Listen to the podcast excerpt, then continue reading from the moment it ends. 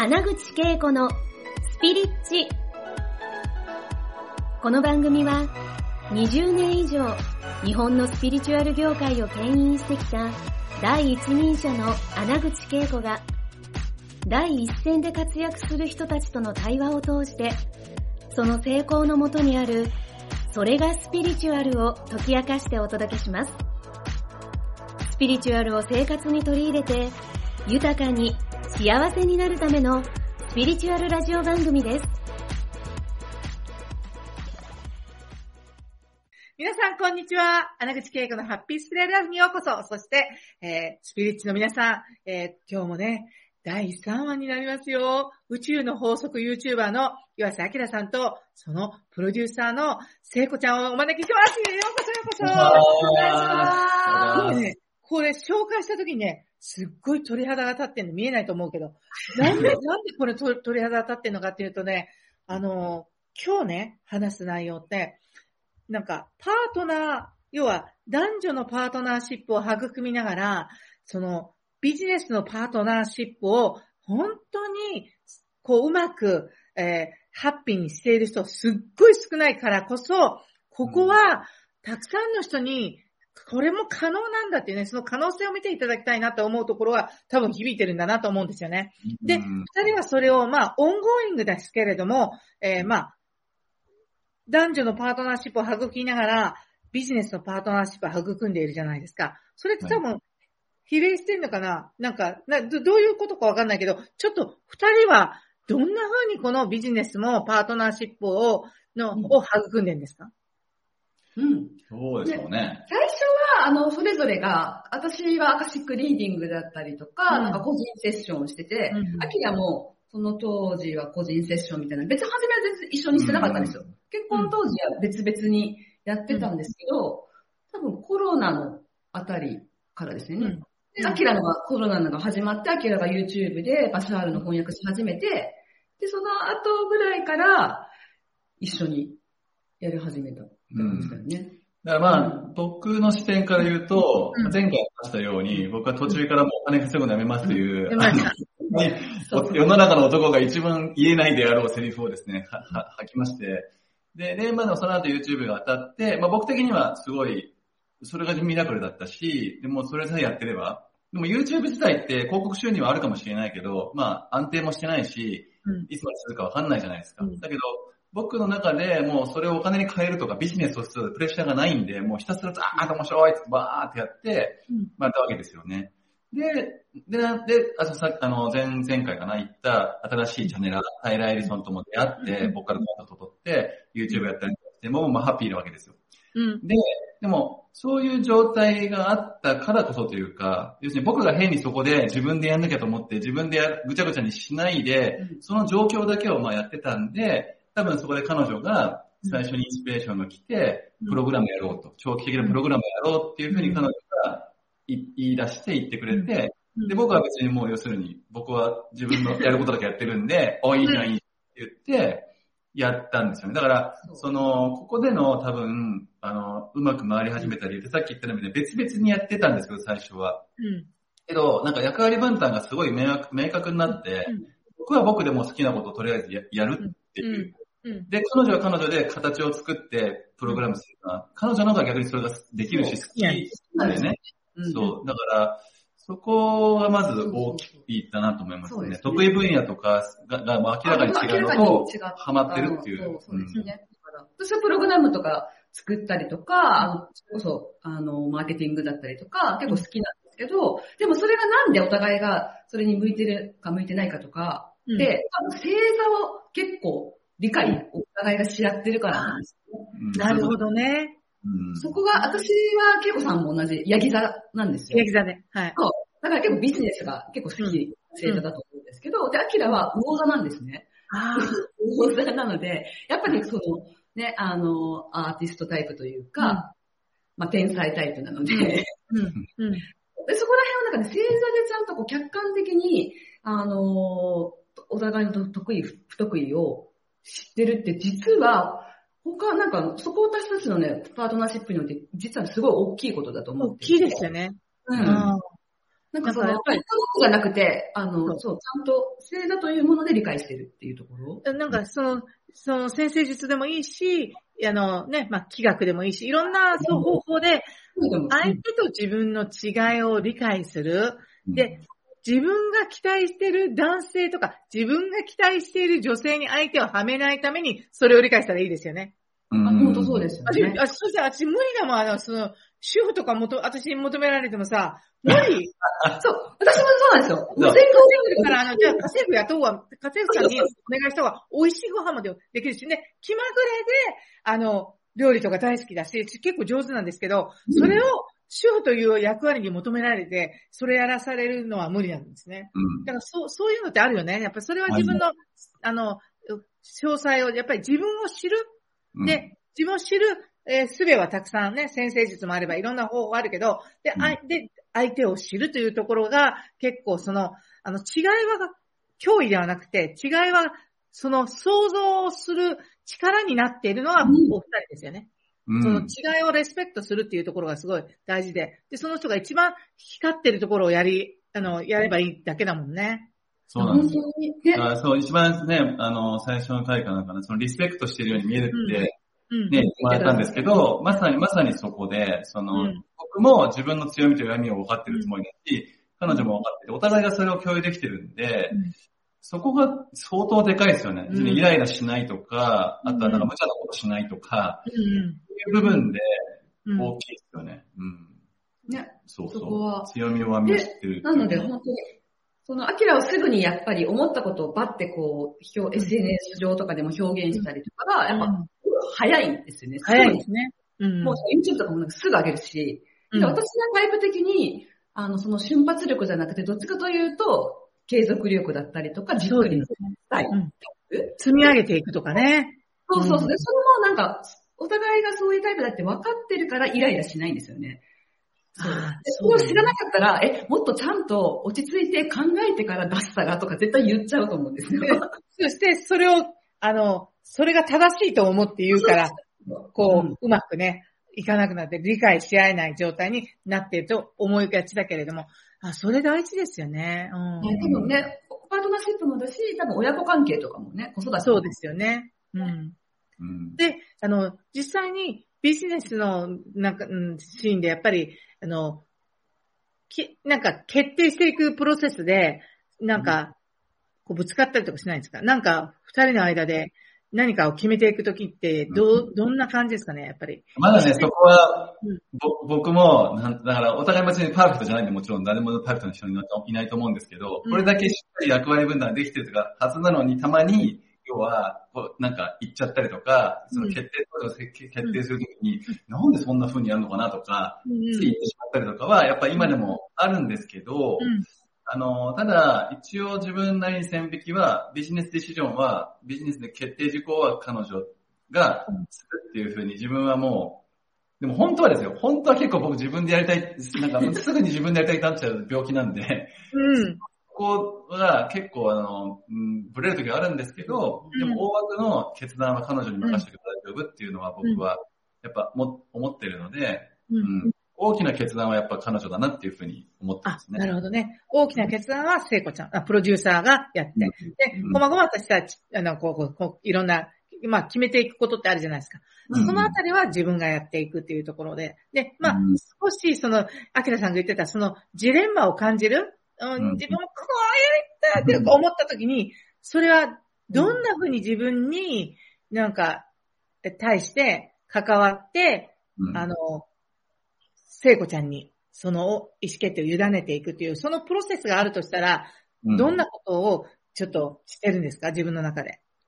その、いわゆるなんか、なんですいわゆる会社的なプロセスみたいなのじゃなくて、あの、うん自分の中で、とかネガティブ感情が走った瞬間に、うん。ほとんどの場合って、そのスピリットとか知らないと、要は外のものっていうか、例えば相手になんか言っちゃったりとか、なんかするじゃないですか。うん。でも今はとにかくネガティブな感情を味わった瞬間に、自分が何かに抵抗してるっていう風にすぐに変換して、自分が何かに抵抗してる、じゃあ何に抵抗してるのかなっていう風に捉え直すようにしてるので、うん。あのそうですね。だからそういう意味ではあんまり聖子にずーずーずーずー言い続けることはもうないですよね。もう一回やっちゃうんです。あの、たまにあの、フライングでやっちゃうんですけど、うんその後はもう全部自分が引き取って、自分の中で何っていう、うん何で並行してるのかな、みたいな感じにしていくようにはしてます。ああ、すごくだからそういう意味で、自分との対話、あそうそうそう。ね、自分がその対話して、あ、自分のことをもっとこう理解してあげて、あ、こういう抵抗してたんだね。で、うんででも、ここって、聖子に任せたら最高みたいな、最終的には自分で、あの、この、なんていうかな、自分の意思決定をするっていうかね、自分とのか関係の間で。うん。そうなんですよね。結局だから自分が本来やるべきじゃないことを自分がやるものだと思ってる時って多分ネガティブになっちゃうんで、うん。うん。自分の役目じゃないっていうか、自分の役割じゃないっていうのを、や、ないことに首突っ込まないというか、っていうのをとにかくやっていくしかないんだろうなっていう、うん今は気持ちでいます。ね聖子、聖子ちゃんの場合はどうなんですか？あ私もでも同じようなプロセスで、やっぱりネガティブな感情っていうのを、うん。やっぱ昔は、すごいそれを、私の場合はこう、抑えてきたし、怒ったらとか、ううん、悲しんだら、あの、ダメだとかっていうふうに感情を抑えてたんですけど、今はそのネガティブな感情に、なんか自分が気づくべきことがあるっていうのはもう本当にナチュラルにそう、すぐに変換できるようになってるので、ですね。ナチュラルな。まあ、そうですね。そこまでにはやっぱり何何年かかかってますけど、うん。お互いがそのネガティブな感情をそのままバーンって出すことがだいぶ減ってるし、うんそこを、でもそこをじゃあ何も見ないでネガティブな感情だけで終わらせるのもまた同じようなことが絶対起きるじゃないですか。うんけどネガティブな感情の時にちゃんと、あ、ここが本当にしたかったことだなとか、あ、ここに抵抗してたんだなっていうところまでを見るように、お互いが日々すごい、そこは丁寧にやってると思う。うんそこで、そこを丁寧にやらないと繰り返すもんね。繰り返すそういんでうことですよね。す。なるほどね。なんか今日もすごい、なんか、すごいパワー、パワー、パワフルに、結局自分に持ち帰った方がいいんですよ。うんやっぱり、あの、私のね、あの、ヒーリングスクールね、あの、ゆ大学、もう20年以上前に行ったヒーリングスクールで、バーバラ・ブレナンヒーリングスクールオブサイエンスであって、4年生の大学になったヒーリングの学校なんですけど、彼女の言ってることさ、本当にね、もうずっと残ってる。まあね、こういうことなんですよ。99.99%とは投影だと思った方がいいんだよ、みたいな。うん。そうすると、やっぱり特に自分がネガティブな感情を相手に、えこう、ね、こう、感じたときに、相手のせいにすることもなく、環境のせいにも、会社のせいにも、家庭のせいにもする、あ、自分がその感情を抱いた超本人だって戻したときに、あ、何が自分の中に起きているかというと、自分に起きていることを見ていくし、自分と繋がっていくし、どんどん自分と繋がって深いところに繋がっているときっていうのは、本当に安定して、いわゆる自分軸を持って相手とこのパートナーシップ、ビジネスであっても、あのね、個人的なこの恋愛のパートナーシップでも、このちゃんと自分に戻せるっていうかね、そしてうん。相手と、相手、相手と本当になんか、うん、すごくやっぱり公平に荒れるっていうかね、対等で荒れるし、あの、上下関係とか作らないし、うんあの、うん投影とかしてたら、どっちかに何かしてるときは自分の方が上だとか思ったりとかしない。私、よく思ってたり、で、はっと気づいて、いやいやいや、違うんだ。これは私が得意だからうまくやってるし、それを喜んでもらってるみたいな、そういうふうに、なんか、い意識をなんかシフトしてるんですけどね。下手したらもうなんか、男女関係っていう、なんかいろんなパーツで、あの、上下関係をいつも持って、あ俺様になったり、女王様になったりとか、なんかそんな、そんな状態になったりするんだなっていうのを見てきたし、あの、うんビジネスも同じで、あの、うん私なんかこう、やっぱり立ち上げた人だから、創始者だから、どうしてもなんか、人の上に立たなければならないとかなっちゃうんだけど、うんでも、魂の領域でいくと、それぞれが役割があって、そのうん、平等であって公平なんだっていうところに、いつもそれを私は自分で戻すし、周りにも戻してもらうことを、その、働きかけてるんだけどね。そのやっぱり、すごい対等である。で、というのは、あの、その前に出てる人が一番偉いわけではないじゃないですか。その役割として出てるわけではないですか。だから、そのあたりを、だからプロデューサーってやっぱりどちらかというと、ね、バックヤードで見てるけど、その準備する中で、すごい、うんあの、緻密にいろんなことを考えてくれてるんだなって思うんですよね、プロデューサーって。だから企画し、ね、い企画で私なんか、わーって花火を出すようにいろんなこと企画するけど、その後ってね、今バックヤードに行ってるね、メンバー、あの、うん。よしって言うんだけど、浅田義之って言うんだけど、そそのなんか背景に実際にきっちりきっちりこう詰めてくれるからこそ、結果的にその当日が迎えられるし、その後のお客様との関係とかね、も繋がっていくし、なんかそういうのってやっぱりそれぞれの得意をやっぱり活かしてるからこそ成り立ってるんだなっていうところに、ちゃんとそこに、うん、えー、本当に愛があるかとね、私最後、そのビジネスパートナーシップにも恋愛のパートナーシップ、うん、愛があるか。で、やっぱり信頼関係だなってすごく、二人見てたらもう完全信頼とかしてるもんね。あでそれはやっぱり、あの、どんな自分でも、なんか、だんだん OK を出せる。そういう状態を、なんか二人が持ってて、今話をしてくれたのかなって聞いてて思いましたね。で、そこでね、あの動画見ている方は、聖子ちゃんの頭の上に あの、インスタマークがあるんですが、これね、聖子ちゃんのインスタです。はい。はい。あの、どんなことをインスタで、あの、発信してるんですか？インスタはもう、ここ最近はですね、もう、あの、海外に結構行ってたので、海外の綺麗な写真がいっぱい。いいですね。そうだ、コロナ禍でエジプトに行ってたの？を見た。そうです。コロナ禍に私たちはマルタ島とエジプトと行って、で、最近はハワイとセドナ、あ、それこそセドナとシャスタと、もう。すごい。あ、素晴らしい。最高だね。そういう意味で皆さんね、そうですね。あの、よかったら、セコちゃんのインスタもフォローしてください。で、エササニのチャネリングのね、えー、情報は、このアキラさんの頭の上にある、えー、LINE を登録していただき、で、多分私のね、見てる方、登録してらっしゃる方も多いと思うんですが、まだ登録してない方、穴口恵子のヒールザワールドですね。私のなんか、私も海外に、フランス帰りなんですけれども、うん、写真を送ったりとかですね、あの、なんか、あの、携帯の待ち受けとかね、作ったりとかして、あの、み、あの、プレゼントしてるんですけど、よかったらね、えー、全員のフォローしてください。というわけでね、実は、ね、これで終わるのはね、私もったいないと思うんです。まだまだね、私たちはね、一番最初にそのシンクロを感じて話した話覚えてますか皆さんね。はい、あの、チャネリングフェスの、なんかね、私たちがビジネスを展開していくときに、どんなとところからスタートするかっていうのを、このね、あの、YouTube と、そしてスピリッチでね、あの、紹介しておきたいなと思うんですよね。で、やっぱり皆さんも、えっと、仲間入りしてほしいなと思うんですよね。コメントとかね、あの、見たら後でいただいたりとか、えー、ど、あ、こんなのあったらいいじゃないって皆さんからの視点もね、私たちね、受け取って、えー、さらにね、あの、要は、あの、宇宙の法則って何であるっていうのをね、今日のね、締めはね、あの、ビジネスパートナーシップの話をしたんですが、次回に続けるために、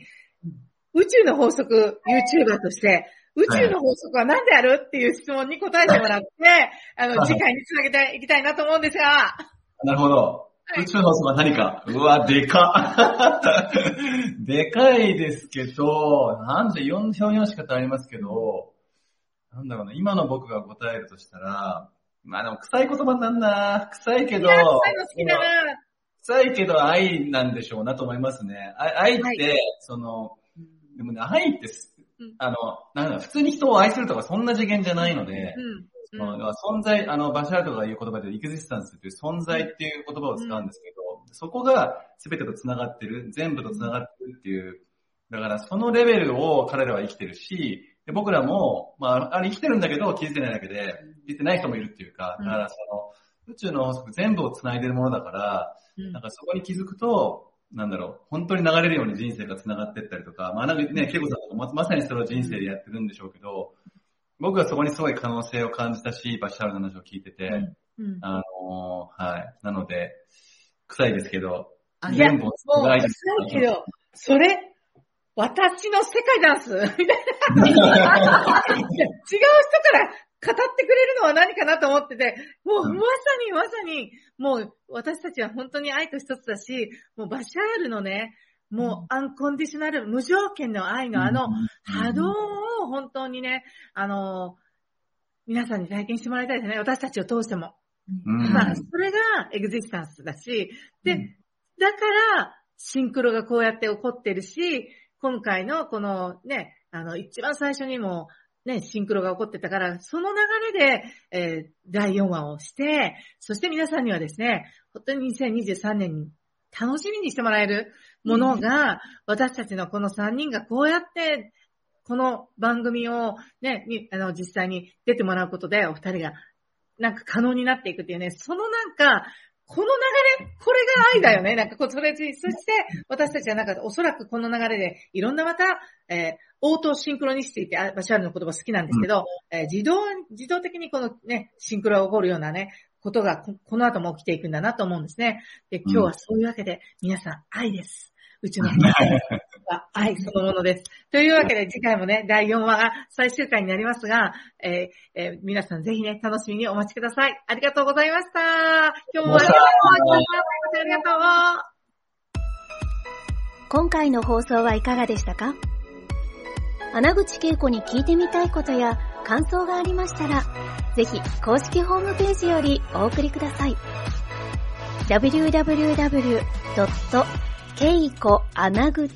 .com またはインターネットで穴口恵子と検索ください。それでは次回もお楽しみに。